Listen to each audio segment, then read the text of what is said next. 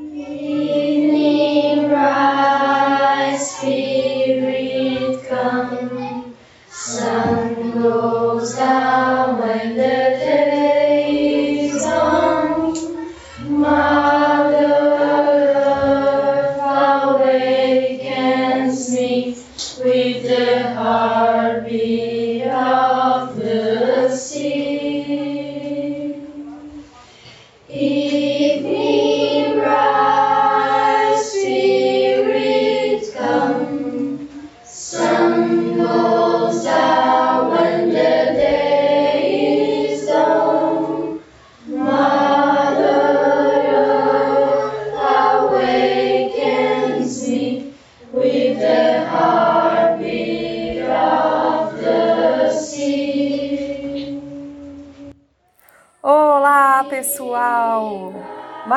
Conversa deliciosa começando.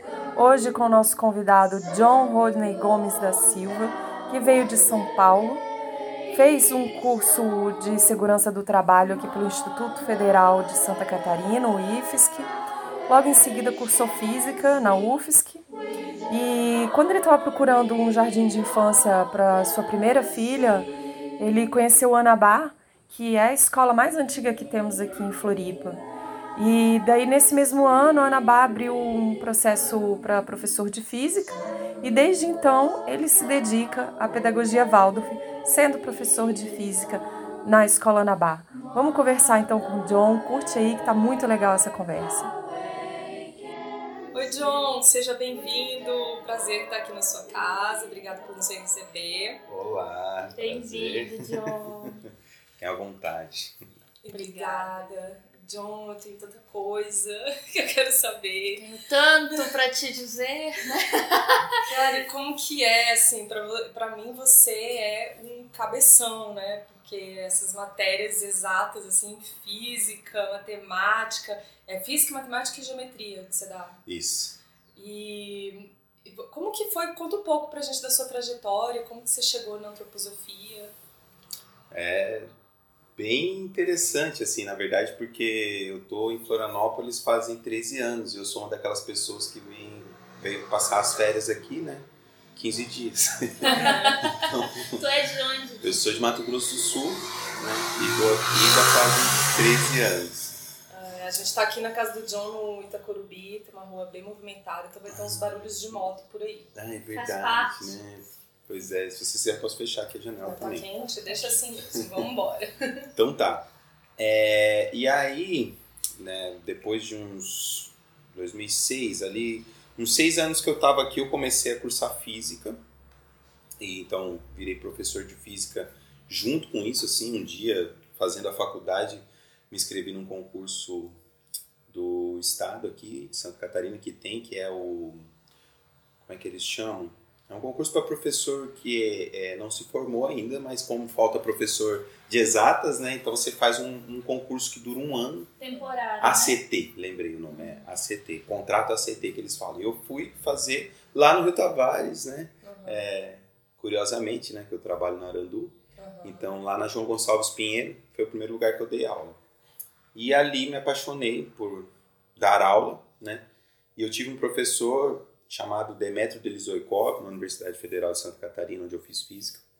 E ele, ele foi assessor, ele trabalhou com o grande mestre da educação brasileira, Paulo Freire. Ele trabalhou com Paulo Freire. Isso me chamou a atenção, fui perguntar um pouco. Ele começou a mostrar uma- outras maneiras de ensino sem ser as maneiras tradicionais. Isso já me deixou assim um pouco aguçado para esse lado que eu não conhecia muito assim.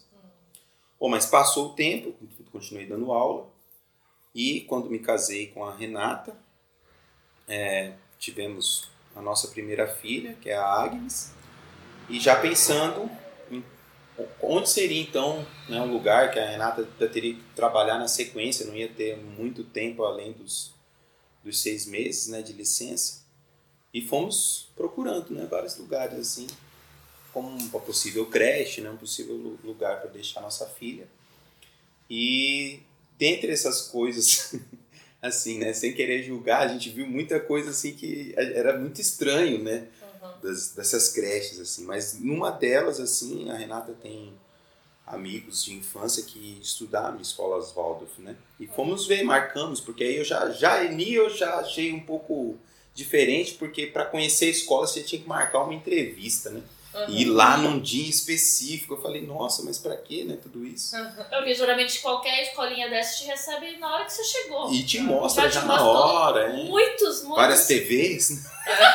sistema de câmera fechado, não sei o uhum. E não tinha nada disso, né? Uma conversa, um lugar meio místico, meio mágico. Eu olhei para Renata e falei, rapaz, o negócio aqui é legal, né? E já ali já também vi um pouco do pensando assim que era meio salgado preço, né? e também que é né, só meio período, uhum. não estávamos acostumados, mas enfim, fizemos a visita. A princípio, assim, não pensamos muito em colocar, não na, no Anabá. Ah, a gente Anabá. fez uma visita no Anabá, no Jardim do Anabá. E, né, pá, né, não concluímos nada, assim, né? Porém, nesse mesmo ano, saiu um edital para professor de física no Anabá. E eu cogitamos a ideia e falei, olha, vamos ver, né? Vai que tem, né? Eu já aproveito também para poder é, ver como que fica para nossa filha. Às vezes pode ser uma oportunidade, né? Também. Só que eu tive uma sorte tremenda, assim, né? Que eu Nesse ano foi a primeira vez que o encontro acontece um encontro de ciência todos os anos na pedagogia Waldorf aqui no Brasil que geralmente é em São Paulo. E essa vez foi a primeira vez que saiu o curso São Paulo e veio para Florianópolis. Hum. E eu, muito fuçado da cabeça, fui lá e já dei um jeito de participar desse encontro de ciências que eram só de professores Valdo. Mas eu fui lá e dei um jeito de participar. E aí fui picado pelo bichinho da antroposofia, não tem jeito, né? Aí era um curso com Walter Boas, biólogo muito conhecido no, no mundo, assim, antroposófico, e também por trabalhos científicos também, né, na academia, assim, e ele deu um curso, falava sobre evolução, sobre os dois pontos de vista, assim, eu fiquei assim, gente, eu nem gosto de biologia, o negócio aqui tá lindo, né, maravilhoso. eu tinha essa coisa, né, da matéria, e ali eu me inseri, assim. E uh, nesse encontro de ciência eu conheci professora Cecília Quaresma, que uhum. era da gestão então da Arandu, precisava de um professor de matemática. E eu estava no processo seletivo do Anabá, que os professores estavam participando, obviamente, desse congresso, já fizeram entrevista comigo ali também e foi. Ali foi a minha entrada.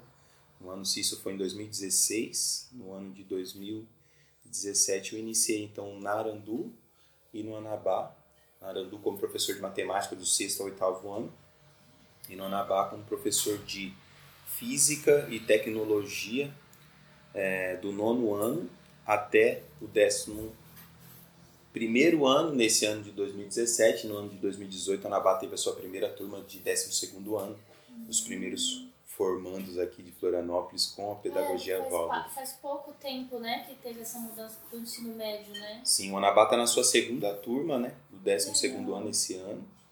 É, no, para a pedagogia Waldorf, né, por causa da biografia, como é dividida em setênios, o nono ano ele já é considerado o ensino médio. Então, o ensino médio Waldorf são quatro anos, né? Em termos, se você for comparar com a pedagogia tradicional, no nono ano nosso seria o fundamental, mas não é considerando o que a antroposofia considera, né? E daí entrou foi muito rápido, né? Muito rápido, assim. Já envolvido até o pescoço. Eu estava comentando hoje, inclusive, né? O ensino Waldorf é dividido em épocas, né?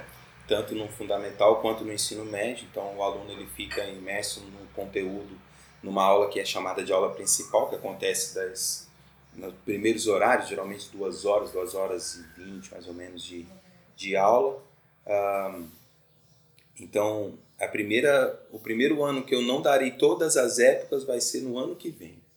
Desde que eu entrei na pedagogia Waldorf, eu dou as 10 épocas que se dão no ano. Né? Então, na verdade, assim, foi um, um, um para mim nem é tanto assim, que eu estava acostumado a trabalhar em seis, sete escolas, né, tradicionais ao mesmo tempo, então saía de um lado e dar aula para o outro. Mas assim, realmente a exigência que se tem tanto do professor quanto do ser humano professor é bem grande, né, dentro da antroposofia. Então é bem difícil, né, você abarcar tudo isso, mas devagarzinho a gente vai ajeitando, né? Ah, e a, eu, eu fico curiosa para saber assim na a vivência com os alunos, é, como que é esse retorno? Porque assim, eu tirando pela Maiara, eu já vejo super retorno, né? É, ela fica encantada, eles voltam, né, que nem eu disse no, no podcast passado, sabendo consertar lâmpada de Natal, porque aprenderam aula de física. É, como que é esse processo? Como que, que são as suas épocas? Você agora está dando só a partir... Quer dizer, ano que vem você já vai dar mais, né? Você vai ser tutor de uma turma. Isso, tem essa parte, né? No ensino, o ensino Waldorf, né, assim por dizer, ele tem uma metodologia de ensinar ciências diferente a partir do sexto ano. Então, a partir de uma observação, o aluno ele começa a enxergar os fenômenos, né? Então entra a física no sexto ano e também entra a química a partir do sétimo. Que já é um pouco diferente, porque geralmente nas escolas é, tradicionais é, a física e a química entram no nono ano somente, né? Uhum. De uma maneira mais geral, assim. E na antroposofia ela entra não só a física e a química, né, mas a ciência, o modo científico de olhar ah, os conteúdos entra a partir do sexto ano, né, com observação gateanística, um, alguns passos, né, então você observa o fenômeno, o aluno ele tem um contato com o experimento diretamente e não é jogado um conceito para ele, ele precisa enxergar naquele fenômeno que ele está vendo um conceito, para que ele forme esse conceito. E John, o que é uma observação gateanística, para quem está ouvindo Nossa, conhece? Será Pincelada que... básica. Bom, basicamente, assim, nossa, eu não sei se eu vou conseguir falar isso, mas eu vou observar a natureza e a natureza vai dizer para mim o que se passa com aquilo que eu estou vendo. Então, eu posso fazer isso em vários âmbitos, né? de tudo, assim. E eu sinto, eu, eu vejo, aquilo se mostra para mim, eu sinto a partir daquilo que se mostra, e então eu posso formar o conceito que eu talvez esteja procurando, uhum. né? É, então é basicamente isso. Nós fazemos isso geralmente em, em três passos, né? Esse encontro da, do grupo de ciências que eu falei para vocês, ele, a gente basicamente fica exercitando isso assim, né?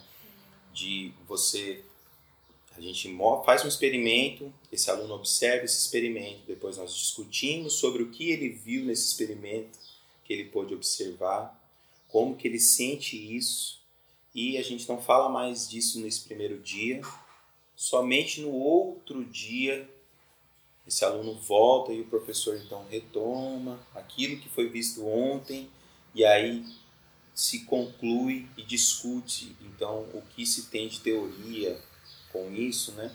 E aí eles vêm com muitas coisas já que eles, que os alunos já sabem muitas coisas, né? Então a gente aproveita isso que eles sabem para poder é, formar esse conceito, né?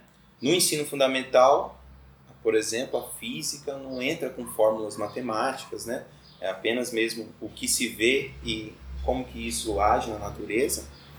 E já no ensino médio a gente já tem essa condição, né? De trazer é, qual é o segredo matemático também que se tem atrás daquele conceito. E aí... Dado de uma maneira completamente diferente, né?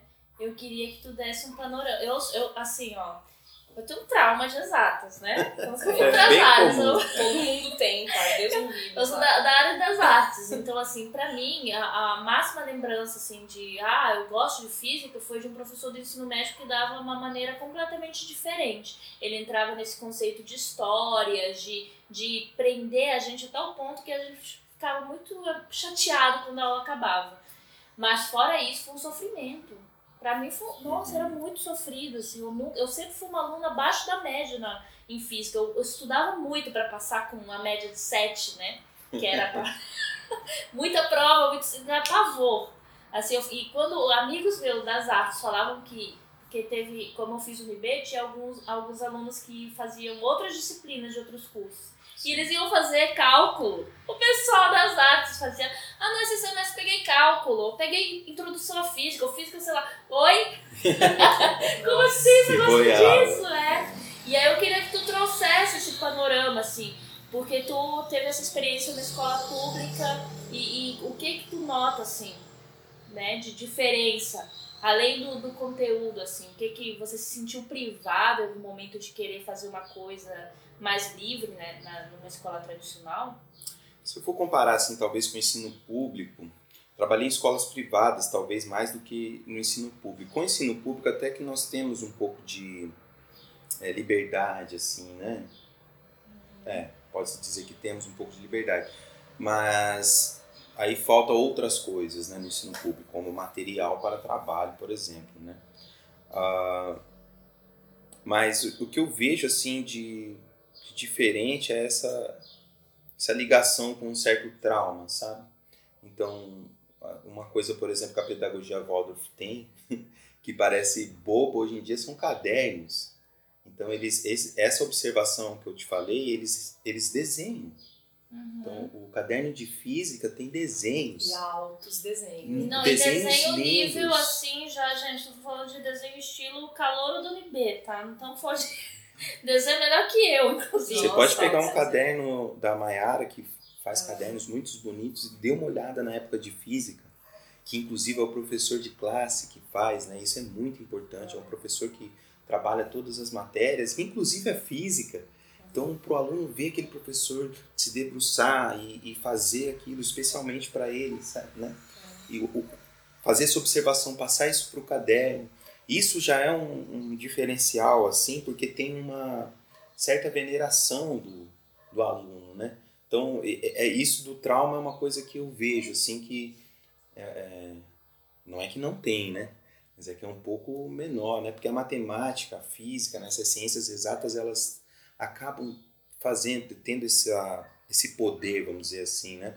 Já aconteceu de congresso até de, da pedagogia Waldorf, que tem oficinas de matemática, eu ver professores ai, chorando, porque eu entendi isso aqui finalmente, né?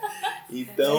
Meu sonho é, é um congresso A matemática desse. tem essa, essa quando você não, não entende ou quando você não consegue, ela gera um trauma, né? Sim. Que fica, porque é uma coisa palpável, né? É um bloqueio, é algo... né? Isso. A, a Cláudia, que foi uma das nossas convidadas, ela é apaixonada. Você sabe, conhece a Cláudia, sim, né? Sim. Ela é apaixonada por matemática. Ela disse que um dia ela ainda vai fazer matemática na vida dela.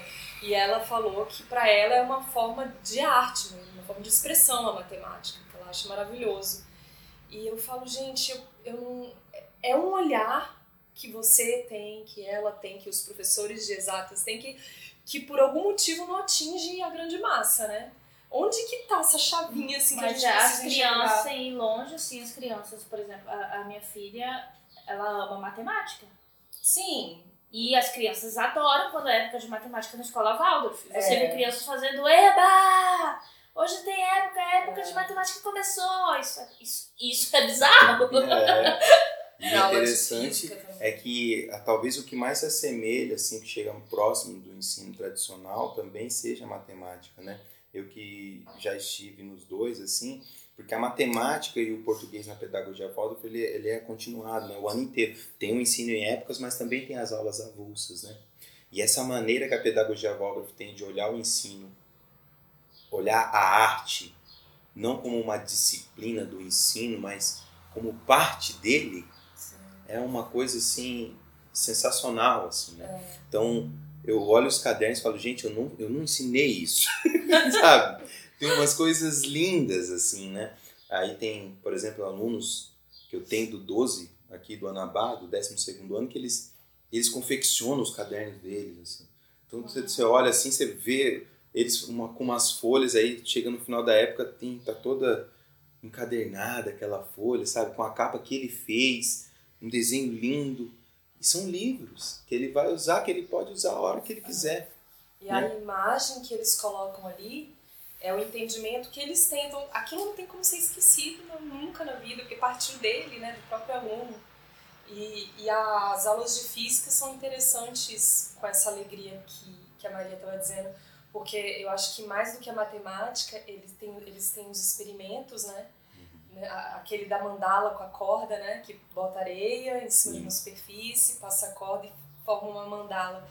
Aquilo é uma arte mesmo. E daí, quando eles chegam nesse ponto, eles ficam muito excitados de querer mais aula e mais aula, porque eles estão vendo um fenômeno acontecer. E esse que é o, o X da questão, né? Não, muito interessante. Eu consigo, eu tenho um experimento que a gente faz no 12 segundo ano, no último ano, que eles têm que olhar através de um prisma, né, para que a gente faz um debate dentro da sala em relação à teoria das cores do Newton e do Goethe. Só que a teoria das cores do Goethe, geralmente ela é só estudada em artes, né? Uhum. Ela não é muito falada assim lá na. Eu na faculdade, por exemplo, nunca ouvi falar de teoria de Goethe, nada, né? E pouco, pouco também fiz experimentos. Você faz lá algumas coisas de espectros assim, né? Nem vou falar muito para não ficar tanto é, pesado.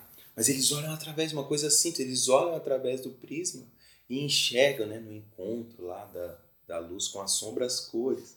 Você tem que ver, então, esse aluno de 18 anos, que na pedagogia volta você não sai com 17 anos, você sai com 18. E no 12 ano, esse aluno de 18 anos olhando através do prisma, a carinha que eu vejo deles é a mesma. Lá do sexto ano, isso é muito interessante, porque você vê ali ainda o interesse, uhum. que hoje eu vejo que é muito difícil de conseguir, né, dos jovens, porque a gente tem uma maquininha que faz tudo, que é o smartphone, né, então, e todos nós gostamos, né, Sim. a gente adora, claro, porque tem um monte de coisa, mas quando você sai disso é muito difícil prender a atenção do jovem, né, e isso eu acho que é um ganho, assim, com a pedagogia, que é algo que é tão antigo, né, você pega algo que foi pensado há muito tempo atrás e hoje ainda né, consegue fazer. Claro que a gente está sempre estudando, né? acho que a máxima da pedagogia Waldorf é a, o autodesenvolvimento, a autoeducação dos professores, dos pais, principalmente, né? É, e os alunos ganham né, muito com todo esse ensino. Né? E, e um, você consegue fazer, você começou a falar que a partir do sexto ano que entra é, as exatas, fazer um um breve resumo, assim, um panorama de como que é essa, essa grade curricular a partir do sexto, como que funciona? Então, a partir do sexto eles já têm, então, a física, e no sexto, no sétimo entra a química, e aí a física continua, né? Então, física no, no, no sexto, no sétimo, no oitavo ano. Como eu não trabalho essa física e tem uma variação nesse currículo, não, não vou falar muito dessa física do, uhum. do sexto ao oitavo ano, mas praticamente ela passa por toda a área da física, só que sem falar muito dos conceitos matemáticos e mais do fenômeno em si que se mostra ali, né? Ah, e a partir do, do nono ano, o currículo do ensino médio ele é bem diferente, eu acho bem interessante, porque a física ela entra não somente como aula de época, mas entra também como tecnologia. Então você comentou da Maiara, e é bem interessante porque no ensino médio vai continuar essa parte de entender o que, que eu posso fazer com a tecnologia, mas não é tecnologia pura e simplesmente computador, smartphone e notebook. É uma tecnologia da palavra em si. O que, que eu consigo fazer? Como técnica. Né? Isso. Como que eu posso uhum. montar um circuito elétrico e disso chegar um telégrafo e fazer uma comunicação, uhum. né? Então a gente tenta, isso é passado para eles na tecnologia do nono ano. Também trabalho um pouco da física térmica ali, ah, nesse nono ano, e o que, que o homem foi capaz de fazer com isso, né? Então conto, a gente conta uma história para eles da primeira locomotiva, é bem interessante assim. Ah, no décimo ano aí entra uma parte bem forte matemática da mecânica, né? Da física que se tem, que é a parte newtoniana que a gente fala, né? Uhum. Com muitos cálculos aí tem aquela choradeira, né? Os cadernos são lindos, mas eles choram para fazer às vezes, né? Porque tem que pensar, é, né? Exatamente. Já não é mais só observar, tem que trazer um conteúdo. E aí como que eu posso na tecnologia então usar essa mecânica para fazer algo, né? Então esse ano nós propusemos aqui na Anabá de montar as bicicletas, né? Então, estou montando as bicicletas com ele, porque aí eles já têm uma relação de física, de força, de velocidade, de força, velocidade e coisas girando. Então, como que eu posso utilizar isso, né? Como uma tecnologia. Já no 11 primeiro ano entra algo que é mais difícil observar, que é a parte da eletricidade, que você vê acontecer, mas da onde sai essa eletricidade? Então, as perguntas são nesse sentido.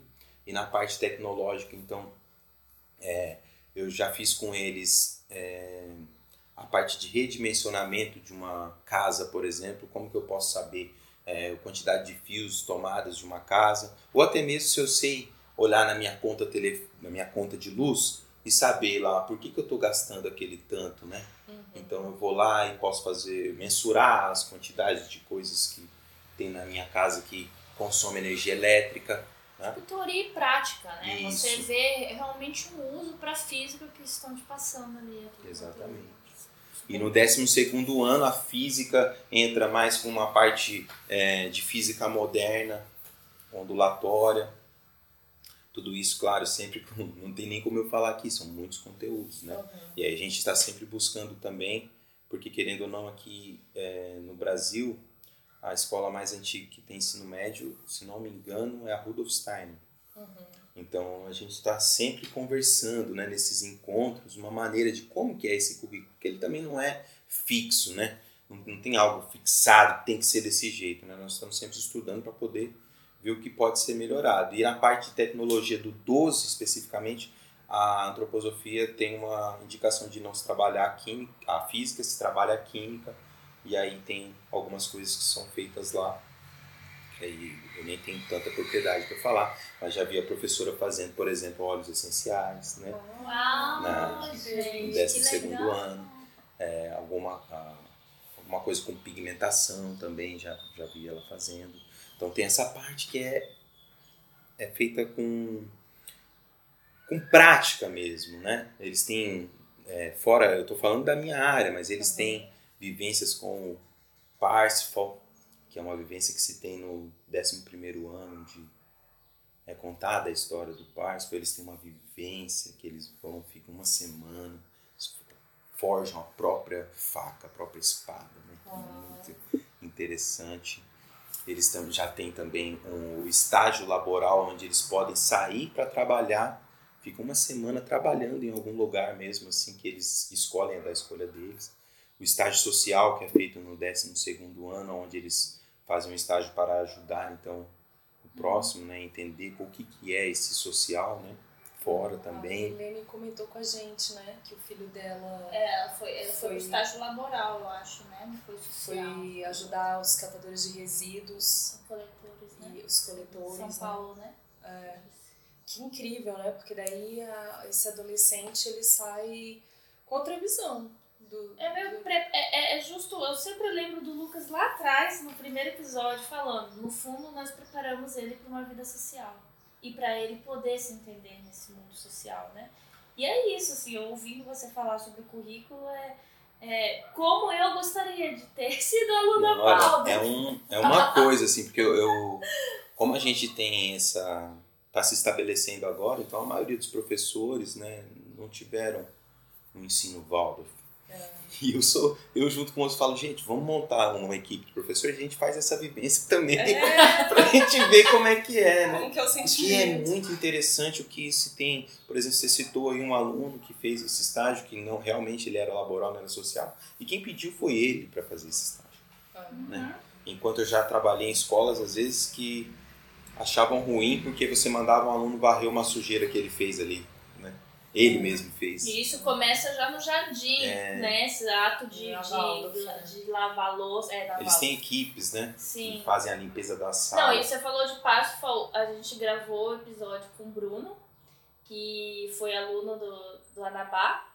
E ele falou, sem querer, assim, fazendo uma retrospectiva, ele chegou convicto de que talvez não tivesse nada, nenhuma relação que ele é. Mas aí foi uma sessão de terapia tão intensa para ambos, assim, que de repente ele se ligou e se lembrou das aulas de ensino religioso com a Ana Cairello, que ele teve na adolescência, de passo, foi o que ele faz como terapeuta hoje em dia, tem, tem o que tá, a ligação disso, é incrível. E aí a gente falou, tá vendo como tem é. uma Não, diferença? E, e, é super difícil, porque você, essa história de parto, particularmente, é uma história muito antiga, muito antiga, de 700, se não me engano. Uhum. É, é, é 1700, né? Então, como é que você traz isso hoje em dia, né? Que também é um desafio para a pedagogia volta. Como que nós vamos tratar esses assuntos hoje em dia? Porque às vezes dentro dessa história vão ter visões que não se cabe mais hoje, né? Que às vezes são machistas e arcaicas, né? Mas eles conseguem tirar disso coisas muito bonitas que nós e às isso é o mais interessante, porque você traz uma proposta e eles vêm sempre com um resultado melhor do que você achava do que seria, assim, né? Isso é muito gratificante sempre. E eu costumo dizer assim que antes eu trabalhava, eu ia para a escola trabalhar, mesmo assim. Ia, chegava lá no horário certinho, fazia tudo do jeito que a escola queria para não ser mandado embora para trabalhar. E eu gostava disso. Uhum. E hoje eu vou para a escola também para trabalhar, mas para poder fazer essa troca com eles, para poder evoluir com eles, para poder, quem sabe, talvez ensinar alguma coisa para eles. Que na maioria das vezes é. eles que ensinam, né? É muito interessante isso. Né? E eles chegam, é, eu lembro, acho que da, da professora da Mayara, da Marina, falando, agora eu não lembro se foi ela, mas que eles chegam, no caso da matemática, a, eles chegam na fórmula, né? Sim. Então, como que pode, né? Vocês dão um, um, uma, um conteúdo, eles, eles pensam naquilo e, e a fórmula é dada, é ao contrário, né? De trás para frente. Acho que é por isso que eles gravam. Existe muita é, mistificação, né? Às vezes no ensino, de que o professor também ele sabe tudo, né? E também aí eu chego e jogo a fórmula lá, né? Então, na verdade, o que a pedagogia faz, que às vezes até você consegue também fazer isso, às vezes não, você consegue fazer isso no ensino tradicional também, mas a pedagogia ela tem uma preocupação com isso, de você não jogar, de que ele possa ser protagonista nesse descobrimento. E às vezes ele não quer, mas se você dá a oportunidade de, de não de desmistificar, aí você consegue fazer isso. E isso é ninguém tira deles assim, né? Bem é, interessante. É um processo tão bonito. Eu lembro dela falando que daí um entendeu uma coisa e daí o outro, aí um foi completando o outro e a turma toda chegou num consenso daquela fórmula e era, e era exatamente a fórmula que tinha que ser descoberta, né? Parece um passo de mágica, assim. Né? É interessante porque a geometria, por exemplo, ela trabalha isso com eles, né? Então, você vai pegar o teorema de Pitágoras, por exemplo, eu, a primeira vez que eu vi que colocavam quadrados lá num triângulo, eu falava, gente, eu nunca pensei num quadrado, num triângulo. Eu sou, eu sempre amei matemática, só que eu nunca tinha visto isso assim. Uma a coisa fórmula. simples, porque a fórmula é essa, falava, né? A soma dos quadrados, dos catetos, é igual ao quadrado da hipotenusa.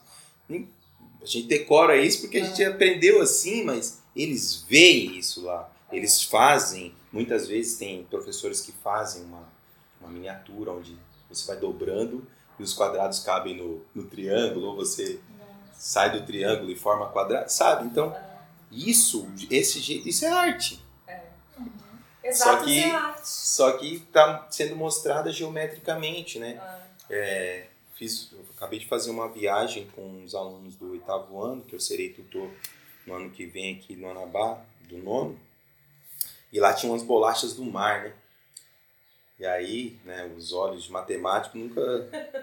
Eu já peguei aquilo assim, vi aquelas formas e forma uma estrela que parece que foi desenhada à mão, assim, né? É, Só que não é que parece que foi desenhada à mão, é que a gente desenha à mão aquela estrela que foi desenhada pela natureza. É. Entende? E, e, quando o aluno consegue chegar a isso, aí tá feito, né? Assim, não é nem que tá feito, porque é assim. parece que tem uma troca aí, né? É. é. é muito rico mesmo. E tu sempre gostou de física? O que te levou a fazer física? Engraçado, né? Porque nesse, nessa maneira como nós aprendemos as coisas, minha primeira formação é em segurança do trabalho, né? E por ser um curso tecnológico, eu não poderia fazer a especialização já direto. E eu queria fazer a especialização para me tornar um engenheiro de segurança do trabalho. Uhum. Então, eu fui falei, ah, fazer física, e aí depois eu valido lá umas disciplinas e faço essa, essa especialização. Exato. Sempre fui das exatas. Mas acabei que dei aula, né? E me falavam que não podia dar aula. Porque se você desse aula, você não voltava mais. Era uma brincadeira que faziam lá, né? Porque sempre faltam muitos professores de, de física e de matemática. Por causa disso, né? Esse é, trauma. pode ser. Mas eu sempre fui um, um aluno que gostou, assim, desde moleque, assim. Nunca até às vezes falo para alguns curiosos que perguntam, né? Eles são super curiosos, eles querem saber como que eu era, né? Como aluno. Né? Então eu falo para eles até que assim o que eu mais estudava sempre gostei, pegava livros de matemática, ficava estudando sozinho. Em casa sempre trabalhei com meu pai, né? E fazia o meu trabalho e ficava. Meu pai tem comércio, né? Então ficava no comércio lá sentadinho lá atrás com ele, resolvendo. Ele me lembra dessa imagem assim de ficar resolvendo coisas matemáticas eu tenho para mim que, que o ser humano ele, ele nasce completo para todas as artes, inclusive as exatas, que agora eu já estou chegando à conclusão que, que também é arte. E, e daí uns é, já conseguem logo cedo, se, né, que nem vocês assim que gostam de exatas, é, se, vocês. se apegar vocês, se apegar e os outros não despertam, mas se o, o conteúdo fosse mostrado da, dessa forma, Valdo. Dessa forma mundo, gentil, né? Dessa artística, não imposição. Eu acho que geral ia ser. Não ia faltar professor. O professor José, aqui do, do Nabá, que é o professor de matemática, e alguém com quem eu converso muito, porque ele tem muita experiência, então eu tento é, sugar ao máximo, converso muito com ele. Ele diz que na verdade, todos nós somos capazes de fazer alguma coisa matemática, né? Uhum. E não sei quem falou pra gente que a gente. Ah, não, eu sou bom de exatas, eu sou bom de daquilo, aquilo outro, mas na verdade, como ser humano, você deve saber fazer uma boa matemática. Você consegue Sim. fazer, não é algo que ninguém possa fazer. Ou que só poucos fazem. Ou que só poucos, ou porque aquela pessoa tem aquele dom. Óbvio que tem gente que vai gostar mais do que outro, mas todos nós somos capazes disso, de aprender, inclusive a matemática. É só um método que foi colocado. Isso acontece até também, por exemplo, nas aulas de literatura, se estou lendo. Eu sempre gostei de ler, mas eu tive amigos que não tinham despertado ainda para isso. Se tu passa, às vezes, um, esses romances que são colocados a partir do ensino médio como obrigatórios que muitas vezes, se eles não são conduzidos da maneira correta, eles se tornam maçantes. Cara, tu, tu cria um trauma também em relação. Eu conheço muita gente que não gosta de ler hoje em dia porque também foi muito forçado, foi mal introduzido esse mundo da literatura e eu também fico.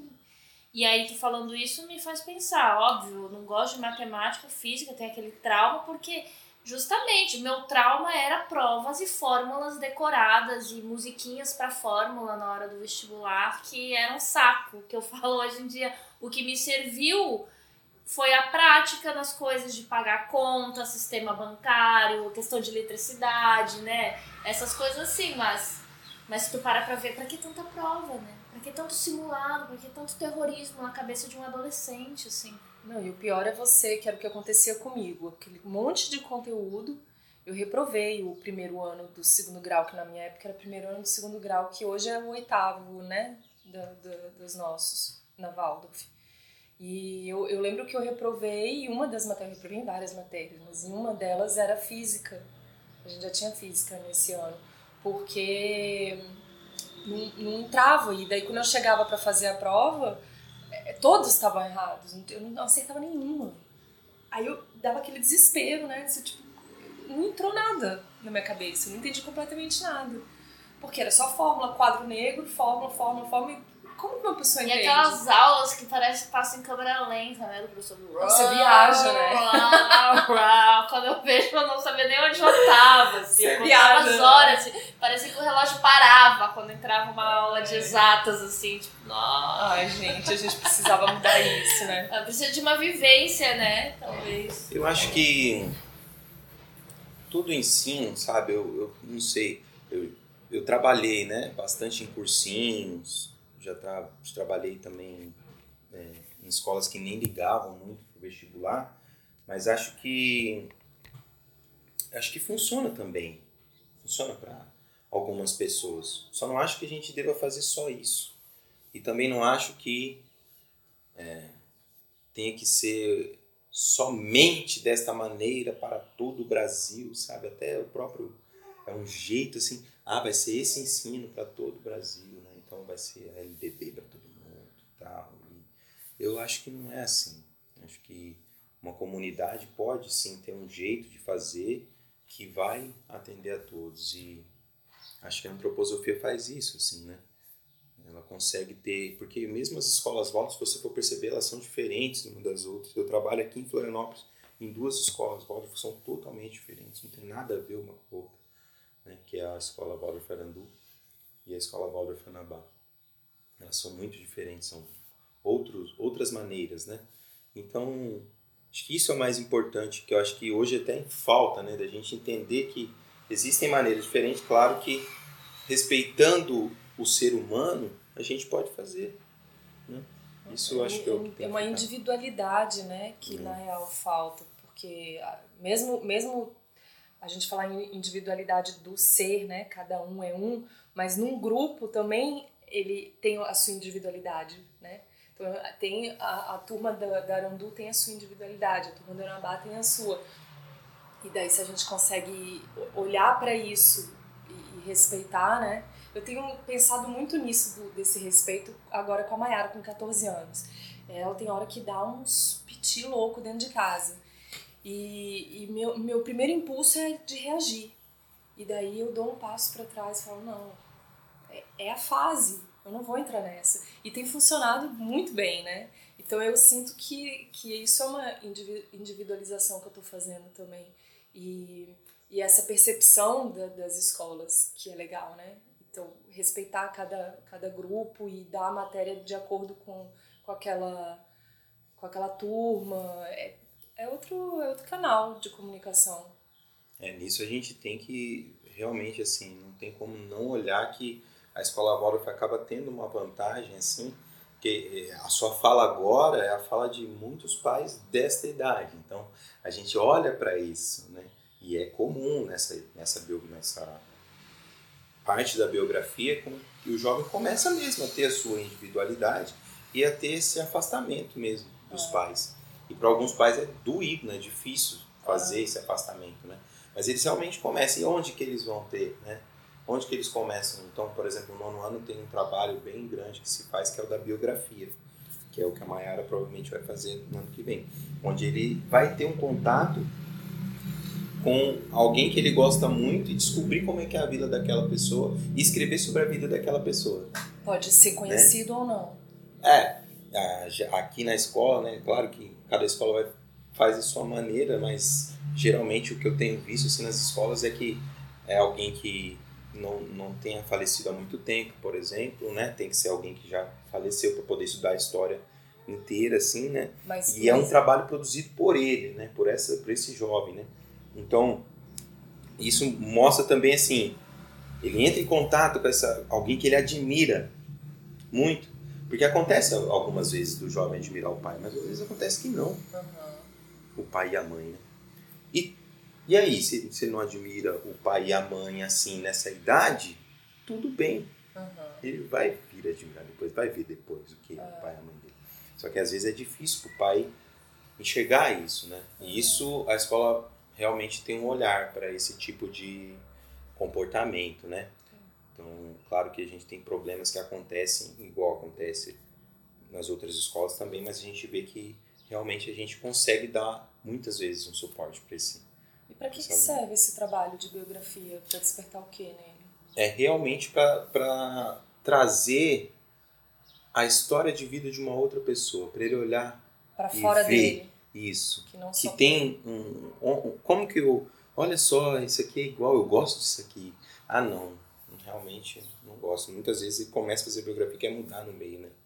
não quer, ah, não, isso aqui não. Mas pode ser Não tipo do, quero, do né? Beatles, assim. Pode. Pode ser de qualquer. Tem, alguns pedem até pra fazer do Hitler, né? Uau. Aí você tem que já analisar. Ó, deixa eu ver se esse jovem pode fazer, né? Mas cabeça é, acontece, né? É uma escolha deles. Então, cada vez mais, na verdade, a gente vai deixando que esse jovem faça muitas escolhas, porque ele pode fazer escolhas. Então, claro, né? A gente sim, tá sempre junto com ele, né? Nessas escolhas, mas cada vez mais ele que vai fazendo, né? Então, essas aulas de tecnologia são para isso, para que ele faça, né?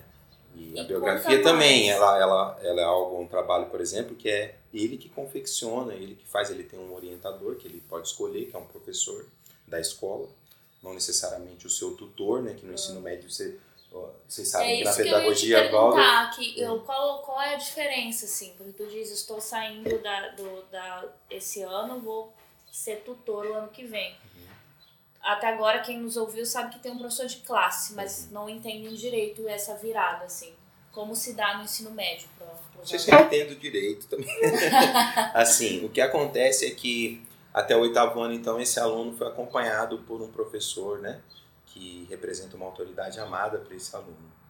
E encerrando esse ciclo, ele entra no ensino médio, onde agora todas aquelas matérias que o professor de classe dava, vai ser dado agora com um professor especialista, que é por aí, por exemplo, que eu fui contratado. Então, esse professor especialista vai trabalhar com ele as aulas de ética, então são muitos professores. Como tinha a nossa escola, ela tem muitas coisas. O currículo é imenso, assim, são muitas coisas mesmo, assim, muitas viagens, muitas saídas, e tem esse olhar para o jovem, né, que tem que ser feito por alguém. Então, o tutor, ele não é, não tem o mesmo papel que o professor de classe, até porque ele não faz tudo que o professor de classe faz. Mas ele é agora esse norte do, desses alunos, né? Então, ele é, é esse adulto, é, é é- é alguém adulto com quem ele vai ter mais intimidade de poder falar as coisas que ele precisa falar, é, os contatos que ele precisa ter e também as orientações que ele, das coisas que ele deve fazer. Então, é como é, um professor de classe sem ter que dar todas as. Mas tu está As dentro matérias. da sala em alguns momentos. Eu como estou tutor. na sala como professor, não como tutor, Quando né? é tutor, claro que você é fica- tutor, então é tutor, né? Tutor. Mas, assim, em termos de. Poderia ser um tutor que não desse. Ah, você Aula, vai dar né? aula de Eu- tecnologia. Eu dou aula de tecnologia e de física para o ensino médio aqui do Anabá, mas também serei tutor. da Então, turma ano que vem você continua dando as aulas e sendo tutor também. Sendo tutor e E dando as mesmo, aulas. e mesmo E- e. Na Mas- tutoria a gente tem um espaço com eles, né? Uhum. Que é um, uma, são duas aulas. Aqui no Anabá são duas aulas semanais, onde a gente conversa com eles, vê como que Ah, estão sim. Isso acontecendo que eu ia as te coisas. perguntar, como é que se dava Isso é muito comum dentro da antroposofia e dentro da pedagogia, né? Então sempre tem, por exemplo, todas as quintas-feiras nós temos uma reunião pedagógica com todos os professores da escola. É uma Não, eu galera. agarro. Então, Ah, assim, meu é uma. é- e é muito interessante isso. Isso foi uma coisa que me chamou muita atenção quando eu entrei na pedagogia Waldorf, porque na escola tradicional, quando tinha aquelas reuniões, gente, era um saco, porque era não sei quem querendo ensinar um PowerPoint. Ah, como é que você vai usar esse PowerPoint aqui? E, ah, trazia uma. Ah, não sei, assim, é, nunca era alguma coisa, nunca foi assim, alguma coisa que eu gostasse.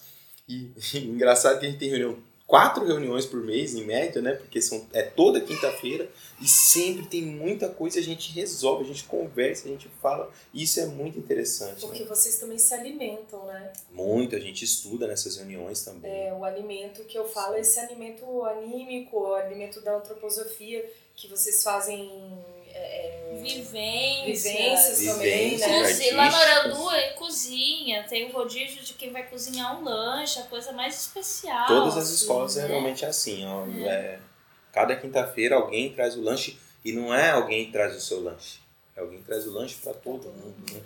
Então isso é Especial. muito legal, é, você se sente especial, né? Claro. Eu me sinto muito agraciado mesmo de poder ter essa oportunidade de crescer como ser humano e de poder, com isso, poder compartilhar com esses jovens. Eu me vejo muito, é, é engraçado, eu, eu me vejo muito nesse lugar, assim, de poder conversar com esses jovens, sabe? Eu não, nunca, desde que eu entrei na antroposofia, que eu entendi o que era um pouco professor de classe, eu nem me vejo tanto como professor de classe, assim, eu, sei, eu até, até já acho que professor de classe é uma coisa assim, sabe, tipo, muito grande, assim. né? Ah, essa questão de autoridade, É, assim, autoridade né? amada e tal. Mas eu me vejo muito conversando com esse jovem a partir do sexto ano, assim, tenho muito, eu gosto muito. O É, trabalho que eu e faço, eles assim, adoram você. A Mayara fala assim, mãe, eu não gosto tanto de matemática, mas o professor John, ele é muito legal. Eles estabelecem um vínculo, né? Eu lembro assim que qu- eu dei aula em escola é, privada de arte e a melhor coisa era poder fugir de todo o cronograma do, do currículo da escola, porque eles começaram a me dar essa liberdade. E aí era legal, né? Porque, ah, tudo bem, faz aí. Então eu, eu, eu não dava prova, eu achava isso patético da prova. É, pro adolescente, assim, a, a minha proximidade com eles era muito, assim, de eu pra, pra, sabe, normal. Não tinha essa coisa de autoridade, eu sou mais. Eu, tô, eu aprendi muito com eles. E o que mais me deixa feliz de ter seguido minha intuição, mesmo não conhecendo a pedagogia Waldorf na época, é de ver o tanto de alunos meus, do oitavo ou nono, né?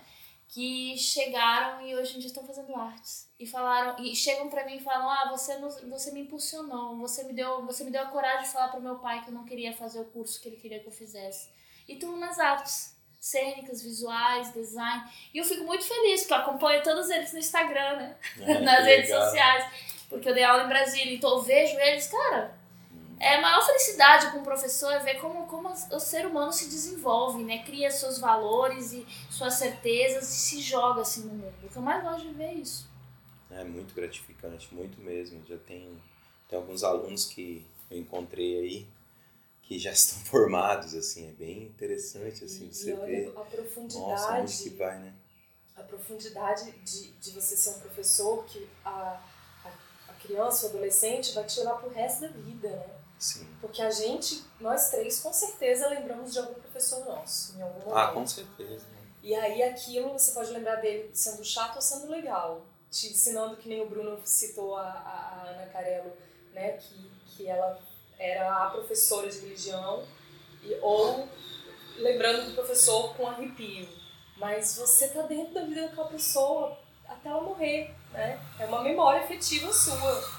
Nossa, é muito Então forte. vamos, vamos resgatar essa memória? Começa você, Andréa. Quem, assim, alguém que te dá um frio na espinha e alguém que te dá uma lembrança legal. O frio na espinha... Professor de matemática. tu lembra o nome?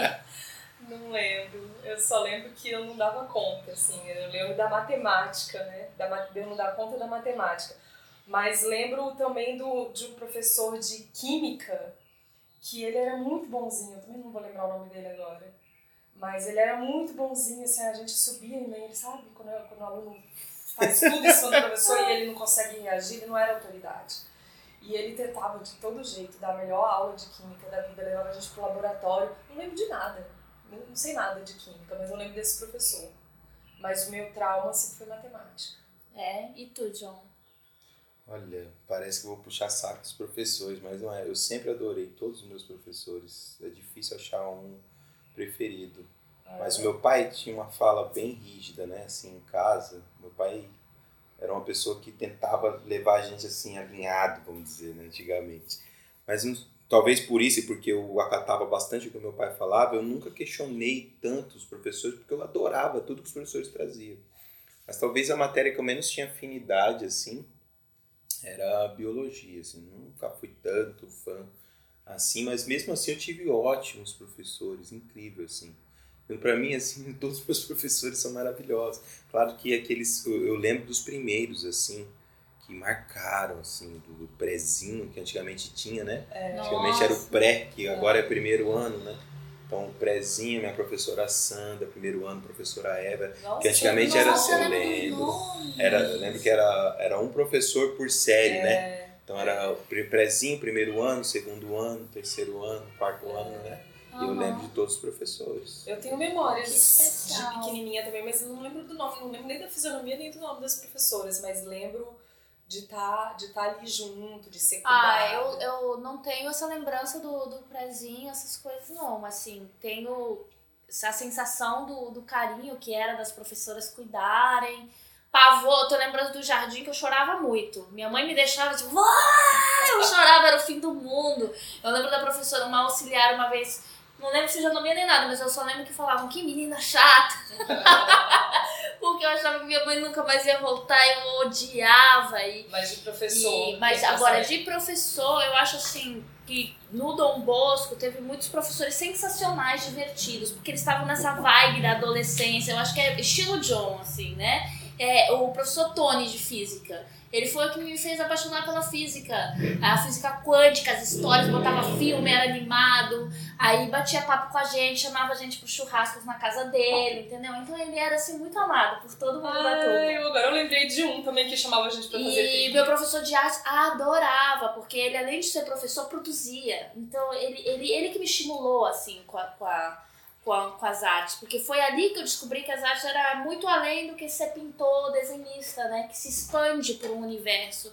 E ele foi um dos que, que me ajudou. Agora, tinha outros que eram muito bonzinhos, né? Que a turma vai em cima com tudo, eu acho que é pra testar, né? Eu era uma endemoniada quando eu era adolescente, gente, eu era muito bagunceira. Mas os professores gostavam de mim.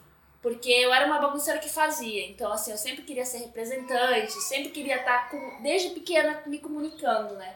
E aí, é, por exemplo, eu lembro uma época que eu estudei escola pública em Brasília, é, ali naquela área dos militares, uhum. que era uma escola muito legal. E aí ali tinha a professora Aide, que a gente saudava ela, tipo, Aide, porque ela era muito rigorosa, mas é, ela era genial dando aula de história. Ela não sabe o tanto que ela me marcou, porque eu, eu, comecei, eu amava a história do Brasil. Amava. E ela me marcou da maneira assim, muito rigorosa no início, só que comigo ela se soltou, porque eu ficava fazendo piadinha com ela já no sexto, sétimo ano, não lembro direito. E ela começou a tirar essa casca grossa que ela era e as aulas dela ficaram mais legais. Assim. E o John toca violão, né, John? Não sei se você ainda faz isso, mas você fazia com as crianças. É uma, não, sim, faço. Isso é uma oportunidade bem interessante que a escola Waldorf traz, porque a gente, no início da manhã, geralmente faz um ritmo com os alunos. Né? Claro que chega lá no médio eles já estão assim, ah, professor vai tocar uma música. Né? Poxa, vamos fazer outra coisa. Daí, ah, não faz ritmo, né? Então uhum. tem aquela coisa meio assim, né? Mas a gente costuma geralmente, antes de começar tudo, fazer um ritmo, né? Que é justamente para esse jovem chegar, né? É. De verdade, né? Que de manhã. Ah, e aí, para ele chegar de verdade, geralmente tem um ritmo. Aí eu uso bastante da música, que é algo que eu sempre é. gostei. Eu Ouvindo você falar, eu lembrei muito, talvez, assim, esse professor, eu vou falar dele, assim, porque marcou demais, assim, que eu lembro que eu não estudava para prova nenhuma, assim, que era um professor de história, professor Lucas, Lucas Pontes. Até hoje ele dá aula, eu converso com ele às vezes pelo Instagram é? e falo assim, pô, professor, você realmente marcou, assim, porque era incrível, assim, né? Hoje é, é muito interessante, né? É, o que a gente vive hoje, assim, né? A gente está numa situação no Brasil bem difícil, né? Termos políticos, assim. Uhum. Então, quando você vê a história, né? Sabe que esse aluno sabe história de verdade, né? Ele estudou história. Então, eu tive o prazer de poder estudar história com um baita professor, né? Mas acho que até nisso, assim, né? A, a história do jeito que ela é trabalhada na antroposofia é muito interessante, é. assim, mas aí eu não vou falar, vocês vão ter que chamar o professor, o professor Renato aí é. para conversar com ele. Mas é. E o, mas das, falando da sua, do seu ritmo de manhã, eu lembro que assim que você chegou na escola, que né, começou a dar aula lá para Maiara, ela chegou em casa cantarolando uma música, acho que era aquela trevo, né? Trevo de uhum. Aí eu falei, uai, de onde essa música aí? Tipo, foi a Nanda, né, a professora de música. Não, professor de matemática. Mas que coisa estranha. professor de matemática cantando na aula. Eu achei aquilo tão é. esquisito. Depois eu acostumei, porque daí toda vez que você cantava alguma música, ela chegava em casa e buscava pra ouvir de novo, porque de certo ela ficava com a música É, na você tá tendo feedback, né, do aluna, né? Saber o que, que ela faz em É. casa depois, É. né? Que interessante. Reverbera. E é interessante, né? Porque é incrível isso, essa proximidade, assim. Eu e o André, a gente nem se fala tanto, mas a gente está sempre, né? Trocando uma ideia, a gente se conhece, se gosta. E isso, para mim, acho que é o mais valoroso, assim. A gente... A pedagogia Waldorf, ela consegue isso. Você tem uma, uma relação, um vínculo, assim. E isso é, muito importante pro jovem. É muito Nossa. importante. Não, e a felicidade que eu fiquei quando soube, porque a Mayara vai estar no ano que vem no nono, e quando a gente soube que era você o tutor, né? A gente falou, nossa, não acredito, melhor não podia. Foi legal. maravilhoso. E realmente é isso, esse vínculo que a gente cria é uma coisa que vai além, né?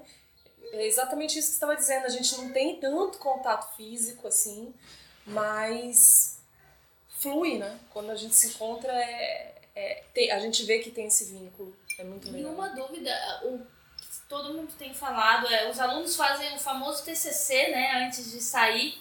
TCM, de- né? Eles falam TCC, mas é um trabalho de conclusão de médio. É muito interessante, até esse ano a professora do 12, a professora Sinara, deixou o trabalho aberto, né? Então, qualquer um da comunidade poderia ir assisti-los, né? Ah, e foi olha bem interessante. assim. É muito interessante. Porque assim, né, a gente passa desde o sexto ano, né, na verdade todo, né, desde o primeiro ano, desde o jardim, né, criando esse, esse ser livre, né, Aham. para poder agir socialmente, assim. E o que aparece, assim, é incrível o que eles fazem, assim, é muito legal Mas o mesmo. que, que é esse trabalho? É um tema que é, é escolhido por esse aluno e ele vai discorrer sobre esse tema, vai escrever sobre esse Qualquer tema. tema. Qualquer tema. Que, de, É, de alguma é coisa que tenha é. visto durante esses anos. É, eu orientei uma aluna que fez sobre apropriação cultural. Nossa. E ela é uma aluna negra, né? Então, obviamente, ela trouxe isso, né? E é muito interessante porque também eu, né, o pessoal do podcast não me vê, mas eu sou um professor negro e isso é difícil, né? Ter professores negros, professores negros dentro da pedagogia Waldorf é mais difícil ainda. Então é, é interessante, né? Eles você vê como que né, nesse caso dela não foi algo direto porque ela também é negra, né? Mas Aham. já aconteceu de alunos virem assim, tinha um aluno negro só, ele, olha, meu filho começou a cortar o cabelo assim porque você corta também, né? É. Então é, é- é- esse vínculo é criado assim, né? E eles acabam fazendo muitas coisas muito além do que você imaginava. Já teve aluno que fez, por exemplo, ano passado teve um aluno que a gente não tinha, não teve essa oportunidade que teve esse ano de montar a bicicleta, né? Porque a gente não tinha um projeto ainda. E aí um aluno resolveu fazer. E ele pegou e fez a sua própria bicicleta. É, olha a nossa bebezinha dando sinal de vida. Estamos gravando hoje na casa do John e tem uma bebezinha. Deixa eu dar uma pausa aqui. Tá. O TCM, então, ele tem essa. Ele geralmente escolhe coisas que ele tem mais afinidade ali para poder fazer, né? É, tem- Mas- é muita coisa mesmo, assim. Esse ano, por exemplo, a turma tinha 27 alunos. Então, você imagina, são 27 trabalhos, né? Que eles fazem. Aí tem aluno que fez sobre dublagem, porque gosta de dublar. Não precisa ser uma matéria que eles tenham visto, pode ser qualquer É. Não coisa. necessariamente, Da vida. qualquer coisa que eles queiram O filho da Bibi. estudar e pesquisar. O filho da Bibi fez sobre animação, né? O Fez sobre Akalu. animação. Ela Akalu, contou sim. pra gente super emocionada, assim, no dia da reunião, como tinha sido, né? E aí eu fiquei pensando assim, uau, acompanhar né, nossas filhas até chegar esse momento e, e justamente fazer um trabalho assim de conclusão é tão forte, porque isso é um nível acadêmico de faculdade no Brasil, né? De universidade. Então, é, se todos as- os adolescentes tivessem esse acesso, os jovens, né? A esse tipo de educação mais individual, que percebe o ser humano né, como indivíduo, mas também inclui na sociedade, seria tão genial assim. A gente não teria tanta desistência, nem tanto pavor de vestibular, nem, nem tantos problemas como, por exemplo, leitura, níveis educacionais. E, e também não tem essa pressão. Eu sinto que a pedagogia Waldorf deixa esse adolescente mais livre Porque a Mayara, eu sempre, gente, é, é, normal a gente falar das nossas filhas, né? A gente tá sempre falando porque é nosso exemplo. Coitados. É, eles já sabem, assim, não sabem da aparência, mas sabem das nossas filhas. Mas eu, a Mayara já tava com uma conversa esses dias, é, dizendo que assim que ela terminar os estudos, né, do, do concluir o nível médio, ela não quer já fazer faculdade. Ai, que ela delícia. quer viajar, ela quer, ela quer ir para fora, ela quer ir para fora, ela tem essa, essa gana de ir para fora do Brasil, conhecer outras culturas. E daí depois, quando voltar, ela vai ver o que ela vai fazer. Eu falei, ai, e Ótimo. tem que ser, gente, porque é. a vida ela é muito curta e a gente tem um mundo incrível e várias coisas para esse jovem que tá cheio dos hormônios, do querer, né, de querer fazer as que coisas. Foi inclusive o que o se jogar, que foi inclusive o projeto falou que Exato. fez, né? O esse ex-aluno é, Valdo Fikdanabá disse para nós que que com ele foi assim, ele ele terminou e daí ele até iniciou alguma coisa no IFSC, mas daí trancou, foi pra Bahia dar aula de yoga foi fazer mais não sei o quê, e daí só depois que. Porque a gente é muito novo, né? Com 18, 17, 18 anos, para decidir o que você vai fazer pro resto da sua vida, e quantas desistências. Né? Na verdade, a gente perde mais tempo, no meu ponto de vista, entrando logo na faculdade, do que se a gente dá esse ano sabático, né? Um ou dois ou três, quantos forem necessários para sentir. Ah, John, muito bom. Obrigado. É, conversar com você, obrigada por receber. Era pra falar só sobre física, mas agora a gente já tem um panorama do que é ensino médio. Não tem como, né, falar só. Não tem, né? É muito Obrigada. John, viu? Nada. Spirit come, sun goes down when the